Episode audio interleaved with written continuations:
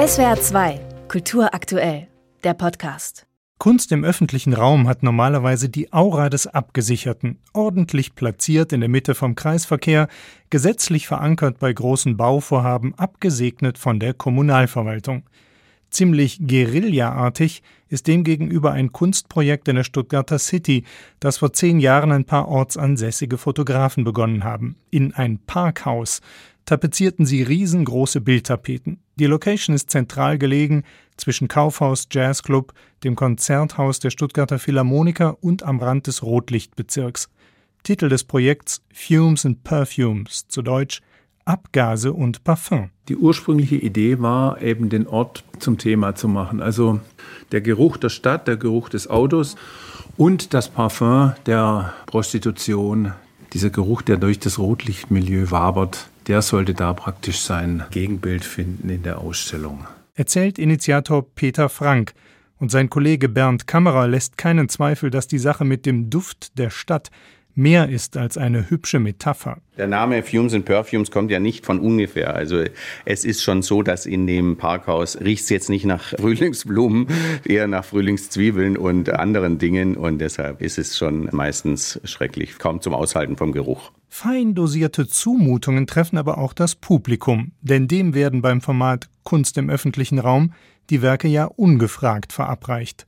Das schildert ein anderer der Parfum- und Abgasaktivisten, der Stuttgarter Fotograf Frank Bay. Es sind ja nicht alles Kunstliebhaber, die da mit konfrontiert werden, sondern einfach Leute, die einen Parkplatz suchen und die überfordert es bisweilen auch ein bisschen, was da hängt. Wir hatten direkt im Eingangsbereich immer ein sehr provokantes Motiv hingehängt und eines Jahres war das das sogenannte Hackfleischbild. Da sahen wir zwei Beine und dazwischen kam so ein bisschen Hackfleisch. Auf einem Badewannenrand war das, glaube ich, raus.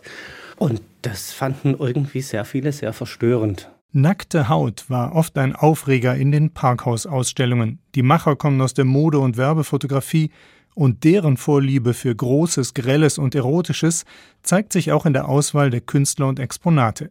Umso erstaunlicher, dass die Betreiber des Parkhauses den kunterbunten Fotoauftrieb immer wieder zuließen, sogar als eines nicht ganz so schönen Tages beim Entfernen der riesengroßen Fototapeten die Treppenhäuser unbegehbar wurden. Und da haben wir so viel Wasser laufen lassen, dass dieses Treppenhaus im Parkhaus wirklich ein Wasserfall war. So eine Art gleichter Wassermatsche, die da das Treppenhaus runtertropfte und das war wie eine ganz tolle Skulptur. Im Laufe der Jahre ist das ganze Parkhaus zu einer Art Fotomuseum geworden, ausstaffiert mit mittlerweile rund 300 Werken aus aller Welt.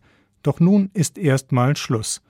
Der Schauplatz des Spektakels, das Zyplin-Parkhaus, wird wahrscheinlich abgerissen. Deswegen erscheint jetzt ein aufwendiges Katalogbuch mit den Bildern der über 50 beteiligten Fotografen und Fotografinnen aus aller Welt. Yves Noir vom Fumes and Perfumes sieht das Druckwerk auch als eine Art Bilanz nach zehn Jahren Kunst, Kleister und Karossen. Das Buch ist jetzt natürlich so ein bisschen ein Test, ob das Papier länger hält als der Beton. Ja, weil es droht ja irgendwie abgerissen zu werden. Jetzt schauen wir mal, was halt länger währt. Ein hochwertiges Fotobuch oder eine Betonarchitektur.